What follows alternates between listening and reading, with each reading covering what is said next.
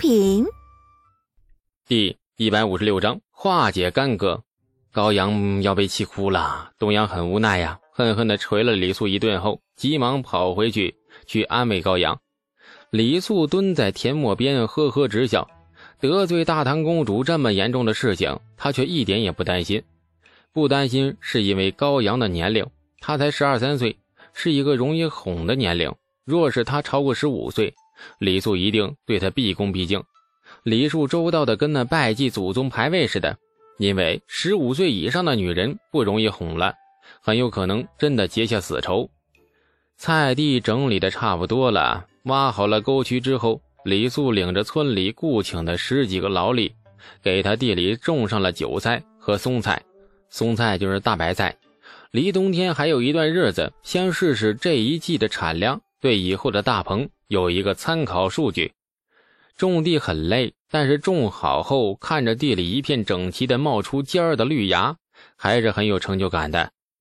李素蹲在田陌边，带着满足的笑容，盯着地里的嫩芽直笑。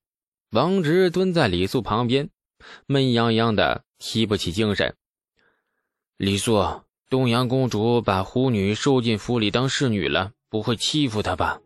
当然不会了。你看东阳像是欺负人的公主吗？王直小心地瞥了一眼李素的表情，假模假样的叹气：“我就是担心虎女不习惯，毕竟人生地不熟的。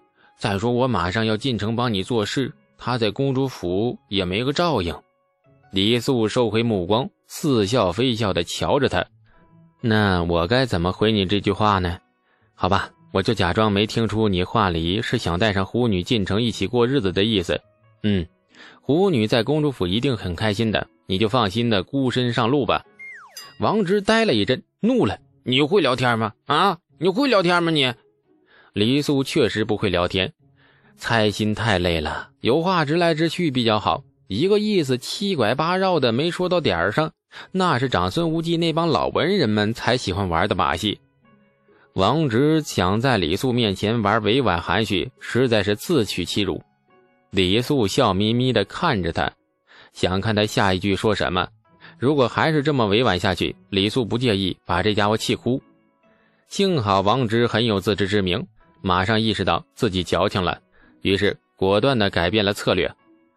李素，我的伤好的差不多了，明日我便打算进城找个地方住下。你说的没错，我想带着虎女一起进城，没问题。你想带谁就带谁呗，我又不是你爹，哪能管你那么多呢？不过，不不过什么呀？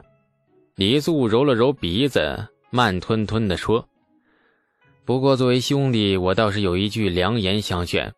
你说，长安城市有多凶险，不必我多说。你自己都差点没了命，如今再次进东市，跟一群闲汉杀财厮混，带着一个颇具姿色的女人在身边。”你先问问你自己，放心吗？王直呆住了，他只想和那个让他心动的女人在一起，但是没想到未来有多么的凶险。上次的事件刚刚平息，虽然东宫那边暂时没有了动作，但是不代表不会被东宫的人监视。若是将狐女留在身边，未来是吉是凶，确实不可预测。李素拍了拍他的肩。看来你懂了，暂时把她安置在公主府没什么不好。我不敢保证你以后会不会安全，但是狐女在公主府一定安全。东宫的人还没有那么大的胆子敢闯公主府。日后你在长安混出名声，到了前呼后拥的境界，那时再把狐女带在身边，我绝对不拦你。王直思索良久，似乎下了决心，重重的点了点头。嗯。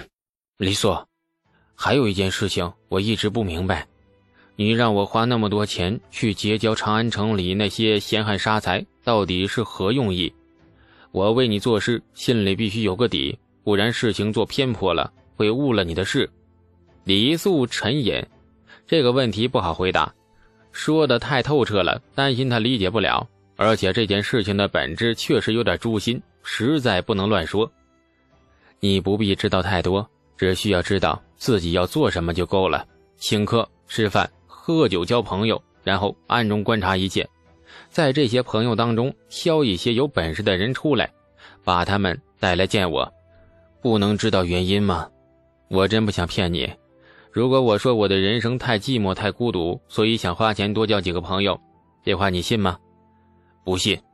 王直翻了个白眼。你看，所以我选你帮我办这件事情啊，而没选择你哥。你哥说不定就信了。他若帮我办这事儿，说不定刚进城就会被胡商拐卖到那个高昌国去了。王直顿时咧开嘴笑了，李素也笑，二人笑得很开心，很大声。笑着笑着，王直踩了急刹车似的，忽然板起了脸，因为他觉得自己态度有问题。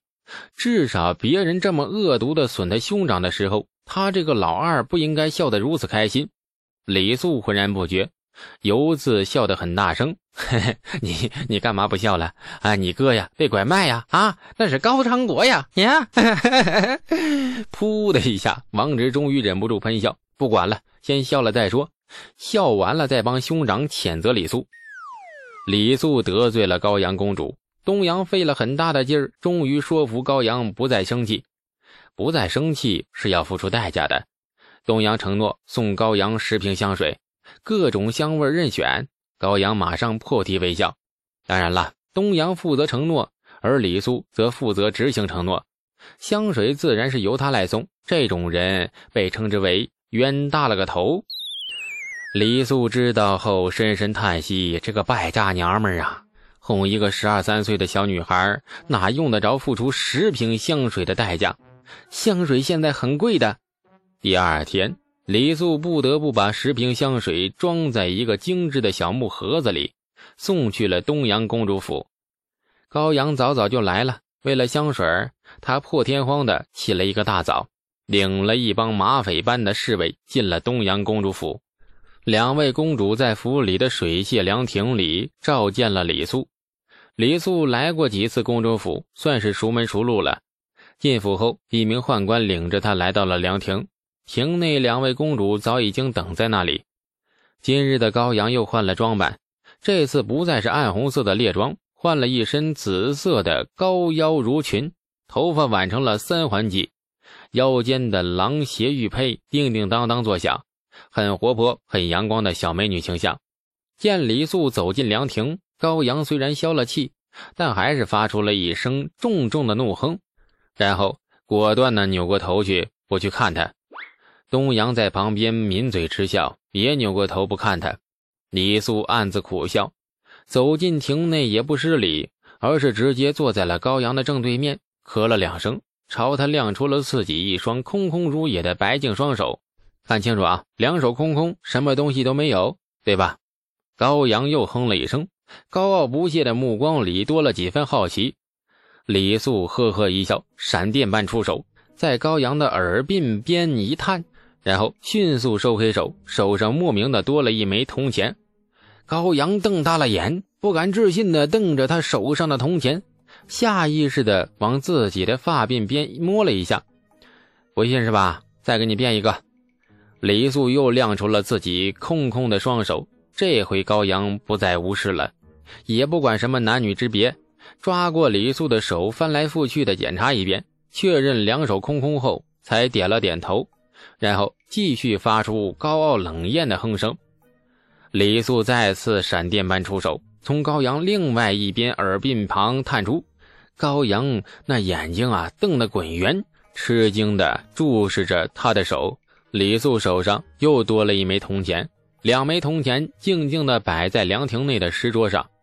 高阳拿起它们看了看，确定不是幻觉之后，高傲冷艳的表情顿时无法再维持了。哇好厉害啊！你怎么变的？这是仙法吗？你你教我教我教。高阳崇拜的看着他，东阳也崇拜的看着他，不是因为小魔术，而是他居然有本事把这位金枝玉叶的皇妹哄得一愣一愣的。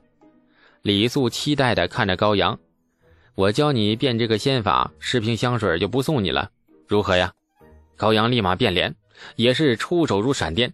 飞快将石桌上装着的香水的小木盒子抢到怀里，警惕地瞪着他。